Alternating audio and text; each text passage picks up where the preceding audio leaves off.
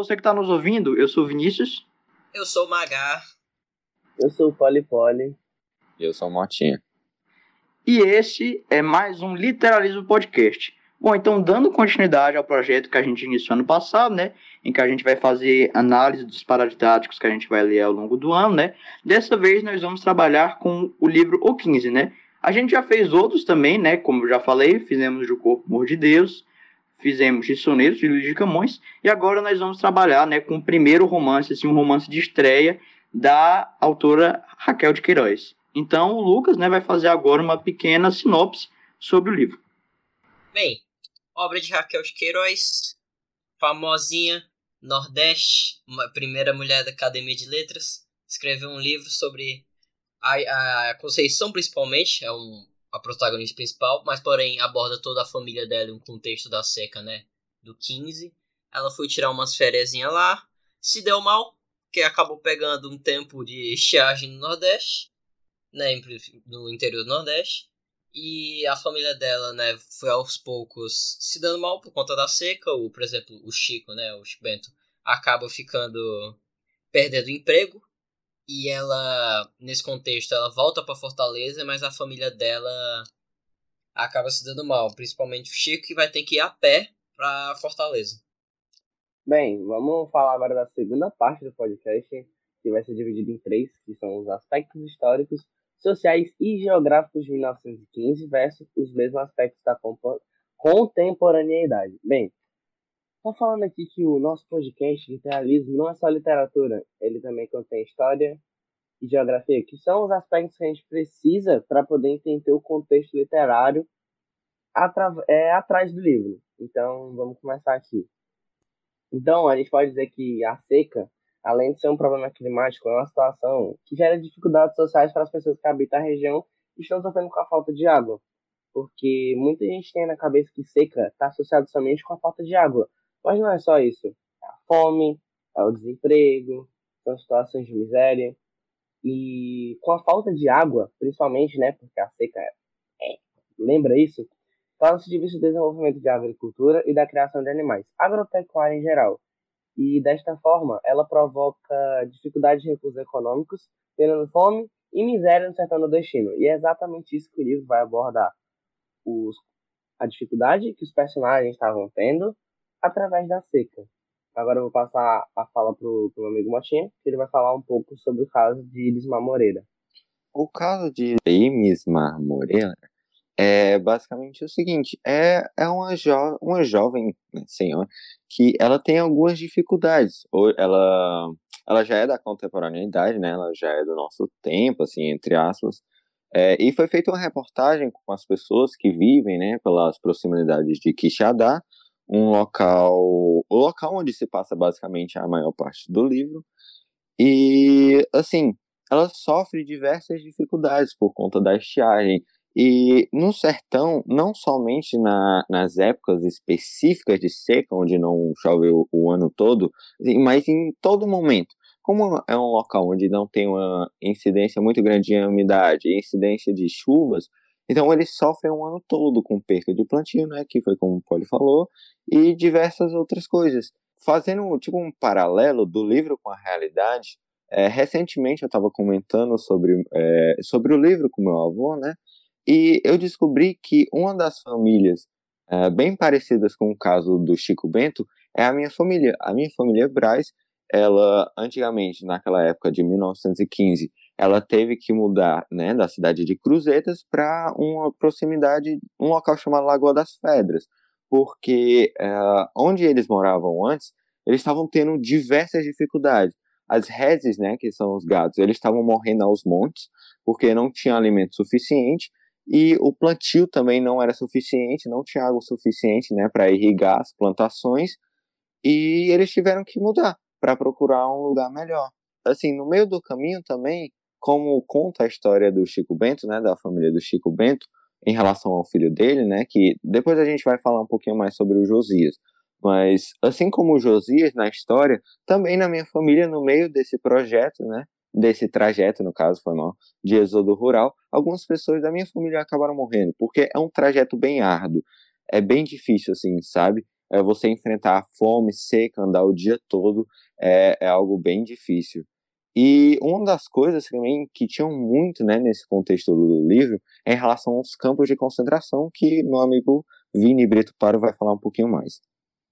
Então, é, basicamente, como for, já foi muito falado aqui, o êxodo né, do sertão nordestino para a capital Fortaleza era muito grande. Só que o governo, a alta burguesia, né, da capital, eles não queriam, né, tipo, esse fluxo de pessoas, né, em condição de precariedade, eles não queriam que isso, vamos dizer assim, destruísse, entre aspas, o ambiente, né, ameno, o ambiente tranquilo da capital. Então, o que é que o governo resolveu fazer? Em Fortaleza mesmo, né, região metropolitana, no meio do trajeto, eles resolveram construir esses campos de concentração, né, que eram basicamente é um lugar em que eles tinham a falsa promessa, né? Eles é, passavam a falsa visão de que quem se concentrasse lá, de quem, quem fosse para lá, teria condição de alimentação, teria um lugar para dormir, né? É, teria condição de, de tratar de algum problema de saúde, né? Só que era totalmente oposto. As pessoas passavam fome, passavam sede, né? A higiene lá é, praticamente não tinha. Pessoas morriam, né? Com epidemias, morriam de várias doenças que se propagavam nesse campo de concentração, né? E até na página 64 do livro, né, em que a, que a Conceição ela vai passar por um campo de concentração desse, ela vai relatar que tem uma mulher lá que pede esmola, né, vai retratar a imundície, o mau cheiro do local, né? Então, realmente, esses campos de concentração é, proporcionavam condições extremamente precárias, né, para as pessoas que vinham do sertão para Fortaleza, né? E elas acabam acabavam encontrando essa realidade, né? Que não era nem um pouco do que elas esperavam encontrar em Fortaleza. E um dos principais de campo de concentração que teve foi o de senador Pompeu, que o Magá vai falar agora um pouquinho dele. Bem, o campo de concentração de, do senador Pompeu, né? Foi até retratado como patrimônio, patrimônio histórico, né? Até recentemente.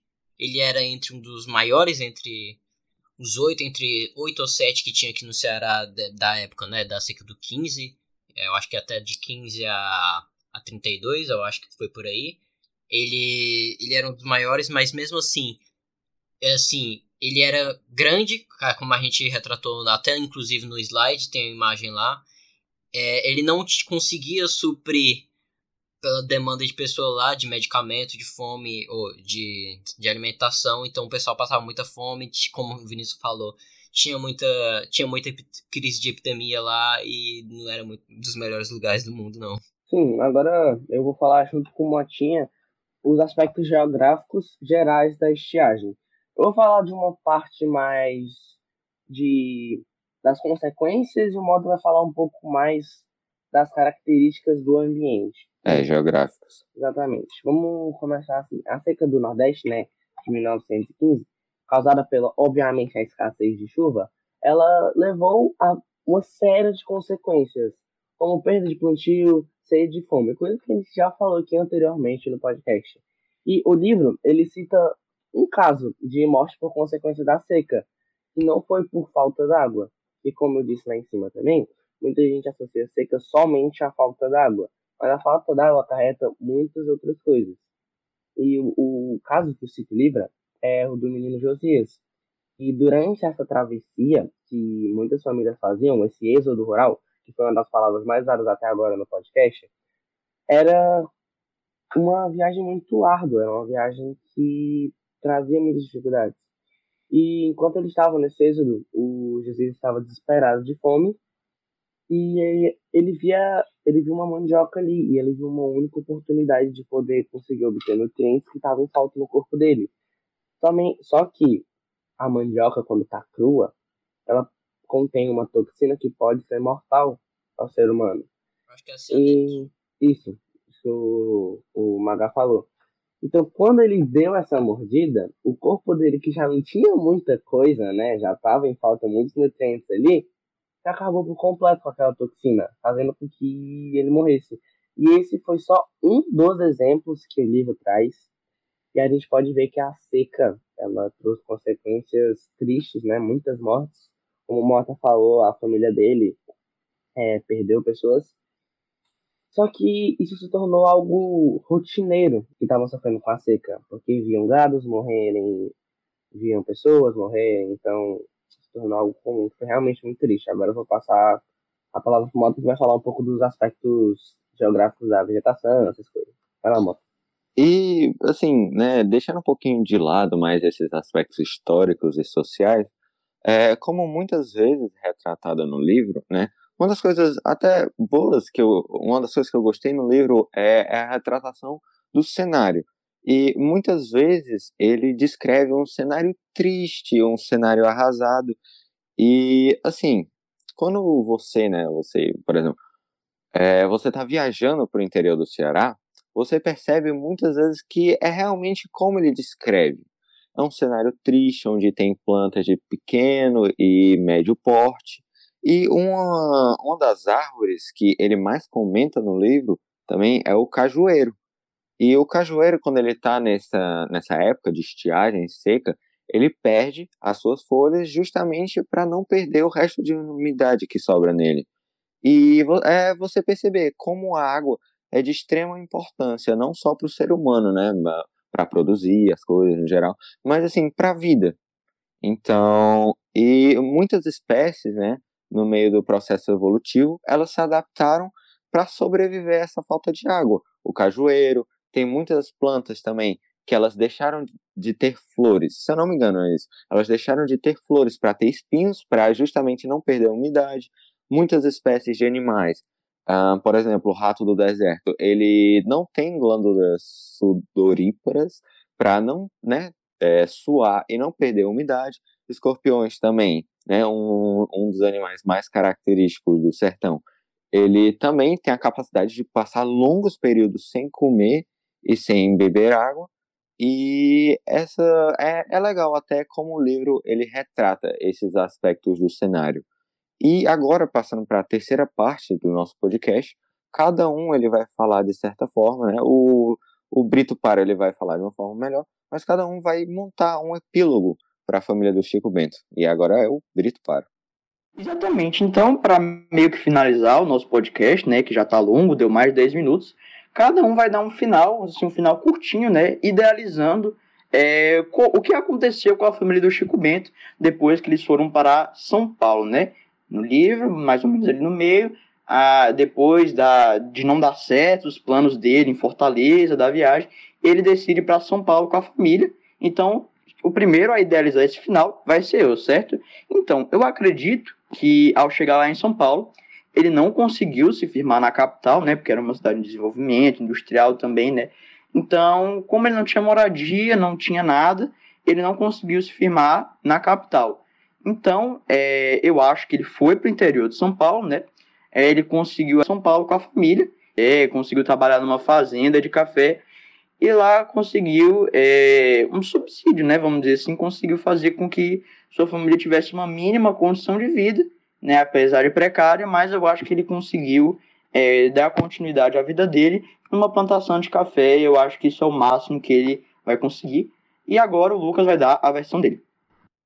Sim, meio semelhante, mas eu acho que ele também não iria conseguir se firmar na, na capital de São Paulo. É, não por questão, também pela questão do, da situação dele financeira, né, coisa do tipo, mas por questão de xenofobia também, como a gente vê hoje em dia, também não seria muito diferente daquela época, também já do próprio, dos, um exemplo dos campos de concentração, que já a burguesia não queria que, que o pessoal do, do interior né, se adentrasse mais à capital, São Paulo não seria diferente. É, eu acho que ele não conseguiu arranjar subsídio lá ou ele, ele junto da família dele tiveram que se mudar para outro local. É, não consigo afirmar qual, mas provavelmente provavelmente dentro do, do interior de São Paulo também, mas eu acho que eles não conseguiram sobreviver. Cara, eu acho que a gente conseguiu entrar no consenso sem combinar, porque realmente eu também concordo junto, eu também concordo com o Magai e com o Vinícius, porque eu acho que eles também não conseguiram se fixar na capital, pelo fato de ser uma cidade de desenvolvimento, essa questão né, do preconceito que a burguesia tinha com o pessoal do campo. Então eu acho que eles iam para as regiões também. Eles podiam ir para Minas Gerais, quem sabe, interior de São Paulo, não sei. Não sei se eles fariam uma viagem tão longa como eles fizeram, mas acho que eles também não iam conseguir fixar na capital e iam procurar alguma sobre moradia, algum subsídio, alguma forma de sustento ali pelo interior. E, assim, vão, eu vou tentar distanciar, né, um pouquinho da visão principalmente do mangá, né, que ele disse que eles não conseguiram sobreviver. Vou, eu quis pensar de uma forma mais, assim, entre aspas, positiva. Quando eles chegaram em São Paulo, uh, vamos dizer que teve uma possibilidade, ele, como muito, muitas pessoas também, né, muitos imigrantes, eles conseguiram, né, poucos, na verdade, eles conseguiram se fixar, né, mesmo na metrópole, poucos, mas alguns, e vamos dizer que a família do Chico Bento, ela, por sorte, ela conseguiu, né, se estruturar, e ela começou a se desenvolver e começou a ter uma vida bem melhor do que ela, ela teria no sertão, né? É isso que eu acho que poderia ser um bom epílogo, um epílogo feliz. Agora o, o Brito Paro ele vai finalizar o nosso podcast. Valeu, Lucas, Mamotinha, Polipoli. Valeu, valeu, É, valeu. Foi isso o podcast, foi longo, né? Até porque a demanda de conteúdos assim abordados foi bem grande também. A gente não teve informação de limite de tempo, então a gente teve essa liberdade para fazer ele grande também, né? É, fizemos o PowerPoint também, que foi solicitado. Então é isso, a gente agradece, né, pelo tempo que foi gasto ouvindo a gente, né? E é isso.